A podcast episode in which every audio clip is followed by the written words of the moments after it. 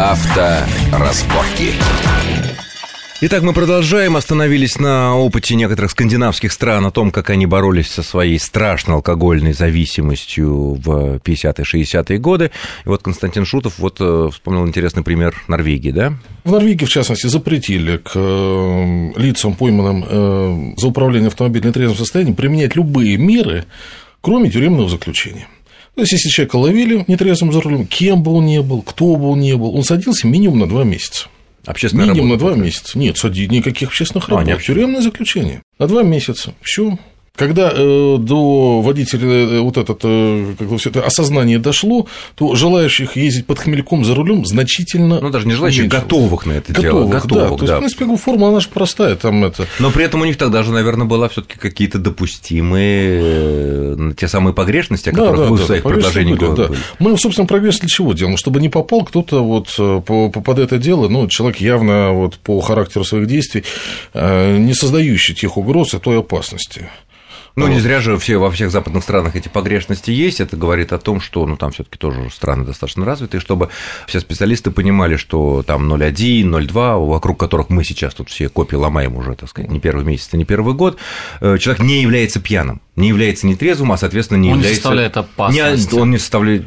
Разницы нет, как он ведет машину, какое у него внимание и так далее, и так далее. Хорошо, вот, но в своих же предложениях вы предлагаете и такой обратный вариант, что должны быть жестко, очень жестко наказываться злоупотребление сотрудников ДПС при освидетельствованиях, при вот остановках, при выяснении всех этих обстоятельств. Какого рода самые распространенные злоупотребления сейчас вам сообщают ваши вот активисты, ваши там, не знаю, сторонники, широкие водительские массы, скажем так? Ну, самое страшное злоупотребление тут, конечно, не в тех случаях. То есть, такие случаи, когда останавливают человека трезвого и начинает его разводить, что называется, на деньги, убеждая в том, что он не трезвый, они на самом деле крайне редкие. И, может, даже если они есть, они не настолько опасны, как наоборот, когда сотрудники ГАИ останавливают очевидно нетрезвого человека и за взятку его отпускают. Вот. Тут, в общем-то, выдумывать ничего не надо. Открываем кодекс, статья 290, получение взятки за заведомо незаконные действия, и сроки там очень приличные, от 7 до 12, тут просто надо брать и применять. Э, Вот вы, как общественники, участвуете в э, ряде там, судебных процессов, э, связанных с автомобилистами, со всякими конфликтными ситуациями. Хоть раз удавалось доказать вину офицера полиции нашего ДПС вот в такого рода злоупотреблениях? Или таких прецедентов на вашей памяти не было? Ну, видите, ФАР – это не правоохранительный орган. И вы нет, я понятно. Нет вы, вы возможности- оказываете- Это естественно, что не вы судите, не вы Да. приводите, не вы приводите исполнение в наказание. Естественно, любая общественная организация. Но вы мониторите, вы получаете сообщения со всей страны. Да. Такие прецеденты были. Я, честно говоря, будучи журналистом, следя за информационным потоком в целом, я таких событий не помню. На самом деле это существуют случаи, когда сотрудников ГИБДД привлекали за получение взятки. Но это были специальные опера... в рамках специальной операции, Да. когда вот специально подстав... были подозрения какие-то, подсадные люди, соответственно, делали что-то, их задерживали, это все записывалось. А вот так, чтобы просто вот едет человек, его начинают э, пьяный, не пьяный, это другой уже вопрос. Его начинают разводить, да, в ту или иную сторону. Я не помню, чтобы было какое-то судебное решение. Подозревания, подозрения были какие-то. Ну, у нас было два случая, когда мы доказывали, что получали взятку, и был случай, когда мы доказывали, что Вы доказывали сотрудники- или вам удалось доказать? Удалось И решение доказать. суда было в пользу того, за кого вы удалось доказывали? доказать, да. Расскажите. И у нас был случай, когда э, сотрудники ГИБДД употребляли алкоголь. Там у нам как раз мы доказывали. Но им-то нам не удалось доказать, Погодите, а разве но они нельзя? были уволены. А разве им нельзя употреблять? А если они не за рулем? Нет, они Во за рулем. Они во время службы А, службы. на Старой площади, возле администрации президента, Так. находились в состоянии алкогольного опьянения, причем вдвоем. Тогда не удалось доказать, что они были в состоянии алкогольного опьянения. Парадокс. Но тем не А, менее, они когда- были а уволены. кто их поймал? Как, кто их зацепил, что они были? Мы же не Мы проводили, проводили рейд гражданский патруль. А, вы сами, да, да, проводили. И, И в что? данном случае обнаружили, что сотрудники ГИБДД находятся в состоянии алкогольного опьянения. У них А было неадекватные лица. Как вы это делали? Вот вы...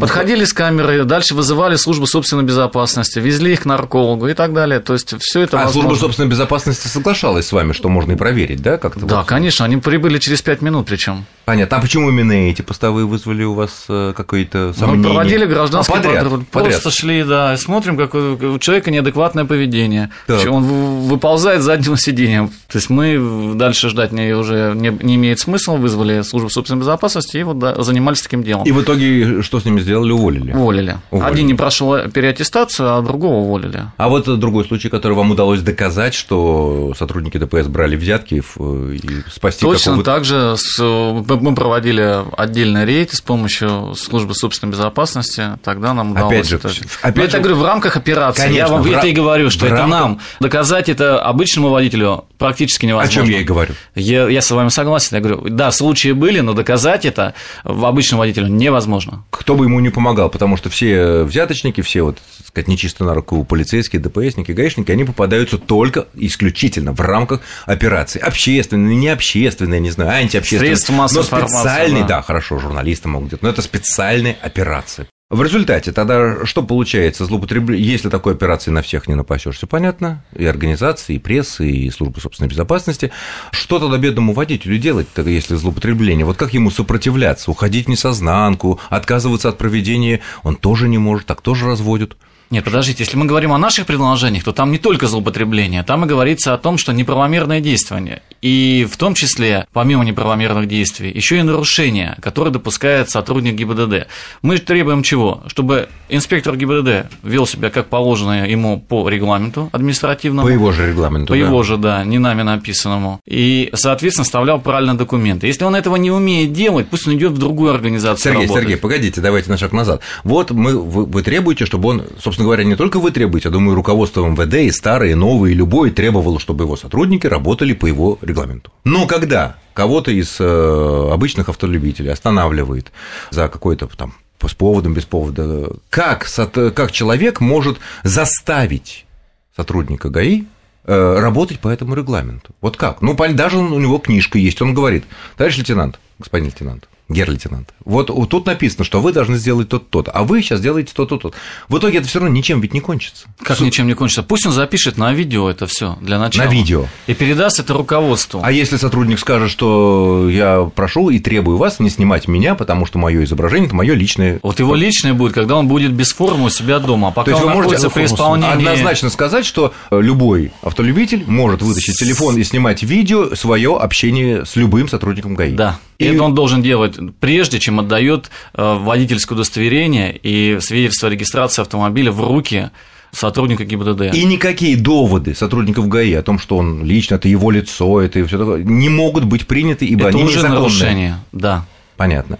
А если у сотрудника отсутствует э, бэджик, обязательно должен быть ведь у ДПСников В бэджик? обязательном порядке. То есть там фамилия, по крайней мере, звание? Но у них есть удостоверение, у них есть нагрудные знаки, у них написан должен быть телефон доверия на автомобиле, у них в обязательном порядке должен быть указан номер батальона, там, я не знаю, Ну, понятно, подразделение они. и так далее. И вы также можете спросить номер дежурной части и узнать, действительно ли такой сотрудник находится на службе. А то иногда бывает, что они в свободное время... люди- Отработать на чужой территории. Нет, тогда главная угроза такая, что мы сейчас позвоним, ответственным за эту территорию, на, на- которую ты шакалишь. Ну, я говорю, чем надо позвонить в дежурную часть. Ну, ради справедливости, тут опять же надо сказать, что в тех случаях, когда, конечно, сотрудники мили- милиции, особенно ГАИ, это не ангелы, они все коррупционеры. Ну, мы тоже, мы тоже, Случаев, чтобы они водителя трезво остановили, и вот а, абсолютно трезвому водителю шили, что называется, управление в нетрезвом состоянии, это крайне редко встречается. Я за 15-летнюю адвокатскую практику ни разу не сталкивался их с тем, можно- чтобы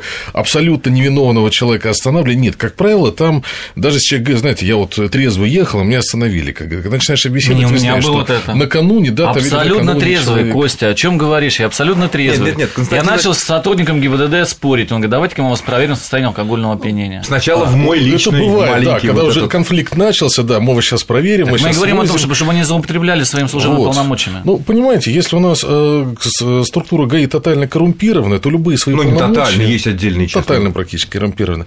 Вот. Э, Любые свои полномочия, они всегда Это ваше оценочное суждение, говорю я, на всякий случай судов, да. разборок и так далее. Вот. Любые полномочия они будут использовать в цели извлечения корыстных каких-то вот извлечения денежных знаков с населения. Любые. Поэтому, чтобы они совсем не, использовали, надо вообще их полностью всех полномочий решить. То есть есть такая тоже точка зрения, когда говорят про повышение ответственности, говорят, ну вот теперь сотрудники ГАИ будут больше зарабатывать. Но они по-любому будут зарабатывать, поскольку структура коррумпированная. И тут надо, если говорить о том, как это устранить, то если проблема вся в коррупции, то надо тогда и с коррупцией бороться. А чтобы они не извлекали никакой для себя пользы из этого, ну, тогда их надо совсем полномочий лишить. Нет, ну погодите, если мы видим, что вся главная проблема в коррупции, то какая тогда разница? 0, 0,1, 0,5, 0,10. Если главная коррупция, то каким мы тут бы не, не принимали бы решение президент, премьер, дума, нули, общественники, активисты, это ничего не меняет. Меняет. Коррупция будет просто немножко, ну, немножко меняться. Тут Меняет, упор меняется. на это, Цена упор... вопроса. Ведь э, общеправительный эффект, он рассчитывается очень просто. То есть э, угрозы должны быть более весомыми, чем тот э, та Угрозы- выгода, ну, риски, риски, скажем А, так, риски. они должны быть более весомы, чем та выгода, которую человек собирается извлечь из правонарушения. Ну, скажем, да, допустим, сейчас э, стоимость, э, скажем, если человека ловят нетрезвым за рулем, вот, договориться с э, сотрудником милиции, ну, так, если по форуму неофициальным посмотреть, данным. по неофициальным данным, вот, ну, в Москве где-то там кто 20 тысяч называет, кто 50. Да Ну, нет, я если- видел 200, 250 да, в Москве. ну, Ну, это, наверное, 250, зависит от марки тоже- машины. Да, наверное, от марки Совершенно машины зависит. Ну, если не в Москве, ну, вроде как все говорят, что где-то в пределах в 10 тысяч это вписывается. Если это будет влечь автоматом за собой, скажем, э, тюремное заключение, там, административный арест на 15 суток. Для взяточника, ДПСника. Нет, нет, для А, водителя, для водителя, ага. то сумма уже будет другая. Логично. То есть там уже за 10 тысяч не договоришься, когда вариант будет или сейчас на 15 суток засесть, а для большинства человек это как на 15 суток, а работа, А дети, а вот, жена. а дети, Ужас. да. Это уже будет да. другая сумма. И, соответственно, как тут, даже с учетом того, что она все равно там как- какая-то часть пойдет в карман инспектора, для человека это будут боль- большие риски. Соответственно, эффект все равно будет. Ну что Хотим ж, мы этого не э, хотим. я, А благодар- вопрос. я благодарю моих гостей за интересный разговор. Будем ждать результатов э, предстоящего обсуждения это уже на высших э, властных уровнях решений судьбы промили и всего прочего. И я благодарю моих гостей, руководителя Федерации автовладельцев России Сергея Канаева. Сергей, спасибо. Спасибо, спасибо и вице-президента ФАР Константина Шутова. Константин, спасибо. Ну, а всем желаю и не попадаться, но главное не создавать поводов для того, чтобы можно, э, вас можно было за что-то наказать. С вами Соблюдайте был... ПДД. Да, с вами был Александр Злобин. Всего хорошего. Авторазборки.